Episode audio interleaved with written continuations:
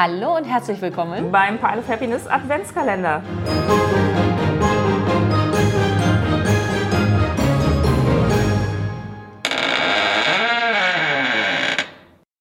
Herzlich willkommen zum heutigen Türchen und auch heute gibt es wieder einen coolen Gast, denn ich habe Besuch von Dina. Hallo. Hi. Vielen Dank, dass ich da sein darf. Ja, sehr gerne. Und äh, vielleicht für unsere Zuhörenden einmal kurz, wo ist denn deine besondere Brettspieltechnische Bewandtnis? Ich bin, ich würde sagen, fast mit Brettspielen aufgewachsen, weil mein Vater und mein, also eigentlich meine Eltern sehr Brettspielaffin sind, sehr viel auch mit Brettspielen zu tun haben. Mein Papa hat ein eigenes Spielezimmer, wo nur seine Brettspiele drin sind. Ähm, und ich bin seit klein auf ähm, beim Spieletreff dabei, den meine Eltern damals noch organisiert haben. Und jetzt habe ich dann vor ein paar Jahren mit zwei Freundinnen und mit meiner Schwester dann den Spieletreff, die Organisation übernommen. Und das ist so ein bisschen ähm, jetzt so mein größter Berührungspunkt mit den Brettspielen. Da geht es natürlich um den Spieletreff in Rothenburg, wo ich ja auch ein sehr großer Fan bin, wo wir uns dann auch kennengelernt haben. Den gibt es ja schon vergleichsweise lange. Als ihr das übernommen habt, was sind so die Dinge, mit denen man sich da rumplagen muss und die mit der Organisation so verbunden sind?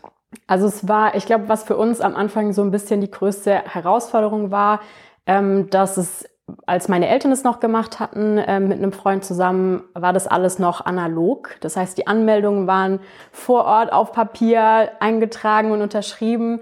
Und für uns war dann aber relativ klar, äh, schnell klar, als wir die Organisation übernommen haben, dass wir das Ganze ein bisschen digitalisieren wollen, um einfach die ganzen Prozesse ein bisschen einfacher zu machen. Das heißt, wir mussten dann erstmal eine Webseite aufsetzen, eine neue, ähm, haben die Anmeldung dann auch digital gemacht, ähm, inzwischen auch die Bewertungstools. Das heißt, bei uns werden die Brettspiele, die wir von den Verlagen zugeschickt bekommen, werden von den Spielern bewertet. Und ähm, die Bewertung ist inzwischen auch digital, dass halt am Ende auch die Auswertung viel, viel einfacher ist, weil man sich nur noch im Prinzip die Liste rausziehen muss, noch ein bisschen Rechtschreibfehler ähm, überarbeiten, noch die Durchschnitte ausrechnen und dann geht es super fix. Und ich glaube, das war so ein bisschen die größte Herausforderung am Anfang. Ähm, dazu kam auch noch, dass wir kurz nach Corona dann übernommen haben. Das heißt, da waren dann auch noch so ein bisschen die ähm, ja, ich sage jetzt mal, die ganzen Vorschriften, beziehungsweise was wir dann auch für uns einfach festlegen wollten, um einfach den Spieletreff sicher zu machen. Und inzwischen merkt man aber auch, dass für uns auch so ein bisschen Routine reinkommt. Wir fühlen uns ein bisschen sicherer. Ähm, wir wissen inzwischen äh, ein bisschen besser, was wir tun. Wir lernen natürlich immer weiter und ich glaube, inzwischen ähm, haben wir auch einen ganz guten, eine ganz gute Orga hingelegt. Ist bei euch jemand dabei, der sich mit dem Thema Webseite erstellen und digitale Verwaltung einfach von Natur aus auskennt oder habt ihr euch das quasi Learning by Doing beigebracht? Das war eher so Learning by Doing. Also bei mir war so ein bisschen die Affinität schon da, weil ich auch Medienwirtschaft studiert habe. Das heißt so ein bisschen ähm, medienaffin. Ich hatte auch während dem Studium schon mal eine Webseite bauen müssen. Deswegen war dann schon so ein bisschen klar, dass ich die Webseite übernehmen werde. Das war dann aber auch vollkommen okay für mich. Ich habe so ein bisschen die Challenge darin gesehen und ähm, wir haben es dann aber auch trotzdem irgendwie dann zusammen am Ende aufgebaut, so von wegen, welches Design ist am besten, welche, ähm, welche Farben nehmen wir oder was auch immer halt in diesem ganzen Prozess von einem Erstellen von einer Webseite und auch einem neuen Logo ähm, irgendwie alles mit dabei ist. Okay, also ein ganzes Paket. Und äh, was ja auch immer dazu gehört, ich bekomme das natürlich nur so ein bisschen am Rande mit, ist äh, der Spieletreff in Rothenburg. Der findet ja zweimal im Jahr statt in einem Hotel und das ist dann quasi so ein Package, das ihr dann ja letzten Endes für alle Teilnehmenden auch immer verhandelt. Das heißt, das ist immer regulär äh, gemeinsam mit dem Hotel wird dann quasi das Package wieder neu geschnürt. Genau, das war am Anfang, glaube ich, auch wirklich der Punkt, wo ich am meisten Respekt vor hatte. Auch als ich das erste Mal an diesen Vertrag unterschrieben habe, war ich auch so, mein Gott, ich glaube, das ist der erste wirklich große Vertrag in meinem ganzen Leben, weil davor war halt irgendwie nur irgendwie Studium oder vielleicht halt mal irgendwie zur Untermiete. Ähm, aber das war dann so, okay, da hängt jetzt irgendwie echt viel mit dran und ähm, das ist dann, da hat man dann schon gerade also ich bin die jüngste von uns Vieren. Ähm, ich bin jetzt ähm, 24. Als ich angefangen habe, war ich 22. Die anderen ähm, vier sind auch maximal drei Jahre älter als ich. Das heißt, wir sind noch ein relativ junges Team. Und dann ist es doch schon so, ähm, wenn man dann so ja, dem Hotel gegenübertritt und dann irgendwie verhandeln muss, ist das schon irgendwie ein bisschen Druck. Dadurch, dass wir aber inzwischen mit der Hotelmanagerin sehr gut ähm, uns verstehen, ist es auch eher so ein bisschen auf einer Ebene und wir verstehen uns super gut und dann fühlt man sich auch irgendwie nicht ganz so eingeschüchtert, sondern dann ist man doch ganz confident und geht da im Prinzip ein bisschen mit, bisschen relaxter an die Sache ran. Also ist auf jeden Fall immer ein, ein tolles Paket, deswegen fahre ich ja auch so furchtbar gerne äh, da immer hin. Ja, sehr cool. Jetzt soll aber natürlich auch fürs Türchen, wie es sich gehört, nicht zu kurz kommen, äh, dass es auch ein Spiel gibt. Was hast du denn mitgebracht?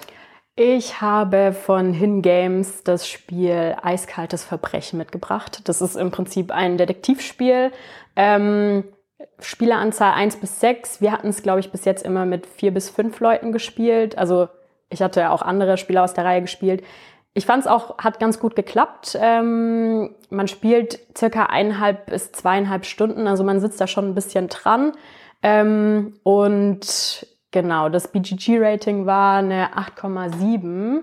Ähm, also auch nicht schlecht. Wir haben immer sehr viel Spaß bei den Hidden Games. Und ähm, jetzt beim eiskalten Verbrechen geht es darum, dass ähm, man im Prinzip, man selber spielt die Rolle von einem Detektivbüro und muss dann irgendwie der Polizei unter die Arme greifen, die einfach bei dem Fall ein bisschen überfordert sind. Und es geht darum, dass auf einem Weihnachtsmarkt ähm, ein Schauspieler gestorben ist. Direkt auf der Bühne ist er einfach zusammengebrochen. Und jetzt äh, liegt es an uns rauszufinden, was genau passiert ist, äh, was vorgefallen ist, wer auch der Täter war oder ob es vielleicht sogar ein Selbstmord oder ein Unfall war. Das weiß man zu dem Zeitpunkt, hat man überhaupt noch keine Informationen. Und bei den Hidden Games ist es dann immer so der Fall, dass man ähm, einfach einen Umschlag hat, wo ganz, ganz viele Informationen drin sind. Da sind Visitenkarten drin, Fotos, ähm, Zeitungsartikel, alles Mögliche. Und da wird man am Anfang so ein bisschen mit Informationen überhäuft, würde ich sagen. So man fühlt sich am Anfang ein bisschen überfordert. Ähm, und da muss man im Prinzip aus diesem Berg an Informationen die wichtigen Dinge rausfiltern und dann einfach so ein bisschen ähm, ja, er, ermitteln und herausfinden, wer am Ende dann doch irgendwie der Täter war, ob es einen Täter gab, was vorgefallen ist. Da hat man am Ende dann ein paar Fragen, die man beantworten muss. Ähm, was uns auch immer sehr viel Spaß gemacht hat, da ist auch die digitalen Medien werden da sehr gut eingebaut. Das heißt, man braucht irgendwie das Telefon, auch einen Laptop irgendwie mal, um auf einer Webseite zu schauen. Da darf man auch nicht zu scheu mit umgehen. Da muss man, wenn man sieht, ah, okay, da könnte man jetzt vielleicht mal googeln oder so. Nicht scheu sein, einfach drauf loslegen und dann funktioniert es eigentlich immer super. Und ähm, ja, es ist alles super schön gemacht, auch ganz anspruchsvoll. Also es ist nicht so, dass man so denkt, ja, es ist jetzt, ich hocke mich da jetzt kurz mal eine Stunde hin und dann habe ich das direkt gelöst, sondern man braucht dann doch ein bisschen mehr Zeit und der Vorteil, wenn man es mit mehr Leuten spielt, auch so ein bisschen die verschiedenen Blickwinkel, die dann so ein bisschen drauf gucken und sagen, ah ja, vielleicht können wir das mal probieren. Ähm, und das hat uns immer riesig viel Spaß gemacht. Wir haben auch, ähm, wir haben es letztes Jahr in Rotenburg gespielt und da haben wir dann auch im Prinzip eine große Pinnwand genommen und da unsere ganzen Informationen hingepinnt und aufgeschrieben und ähm, so ein richtiges Crimeboard gemacht. Da fühlt man sich dann so richtig wie so ein kleiner Privatdetektiv. Das ist natürlich das Schöne, wenn man in Rotenburg spielt, weil wir da in den Konferenzräumen sind, da hat man die ganze Konferenztechnik mit äh, Pinwand und Flipchart und alles, was man so haben will. Ähm, was ich daran halt auch besonders nimmt, weil wir haben es auch gemeinsam gespielt, das ist natürlich auch vom Setting her sehr weihnachtlich, ne? weil das Ganze spielt halt auf diesem Weihnachtsmarkt und es gibt die verschiedenen Buden und die Betreiber haben alle eigene Interessen und äh, man kann sich da so von Bude zu Bude arbeiten und äh, das alles ermitteln. Das ist halt sehr, sehr stimmungsvoll. Ja, war sehr cool. Wir haben dann immer irgendwie schön brav unseren ähm, Cappuccino oder Espresso oder Schokopresse oder was auch immer mitgetrunken. Die warmen Getränke waren dann auch immer mit dabei. Da hat man so dann auch so ein bisschen die Stimmung noch mit reingebracht. Es war immer, war immer echt ganz, hat echt viel Spaß gemacht. Genau. Ich fand auch, dass das ein durchaus anspruchsvoller Fall war. Hidden Games ist ja ohnehin, finde ich, vom Qualitätsniveau geben die so ein bisschen äh, die Marschroute vor. Ähm, auch was eben Medien oder Material und so weiter angeht. Aber was ich hier nochmal besonders schön fand, ist auch eigentlich so mit mein Favorit, dass es tatsächlich ja so ein bisschen in verschiedenen Ebenen ist. Dass man nicht nur sozusagen einmal das Material scannt, das einmal richtig zusammensortiert, sondern dass man wirklich fast wie so eine Zwiebel das Ganze auseinanderpellen muss und dann das Material auch nochmal mit neuen Erkenntnissen aus neuer Perspektive anschauen kann.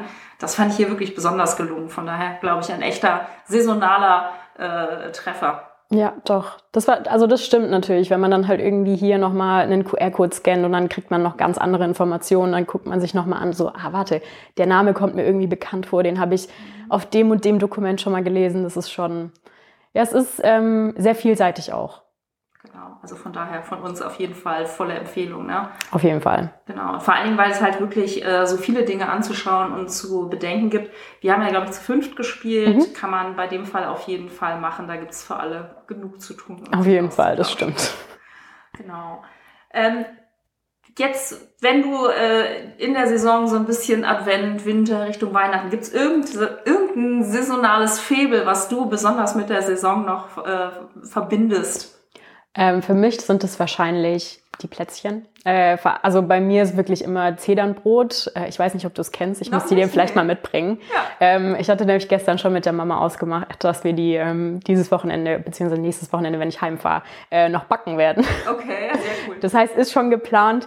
Ähm, nee, aber das sind meine absoluten Lieblingsplätzchen und ähm, dann noch mit einem schönen Kinderpunsch, weil ich mag kein Glühwein. Das ist ähm, äh, deswegen bei mir ist dann doch eher der Kinderpunsch an ähm, hoher Stelle. Ähm, aber das sind, glaube ich, so meine, da freue ich mich auch wirklich immer ähm, wieder drauf, wenn es dann an Weihnachten rangeht, äh, Plätzchen backen, weil es doch dann auch irgendwie so die Stimmung macht. Ähm, einfach mit der Family ähm, in der Küche stehen, Plätzchen backen.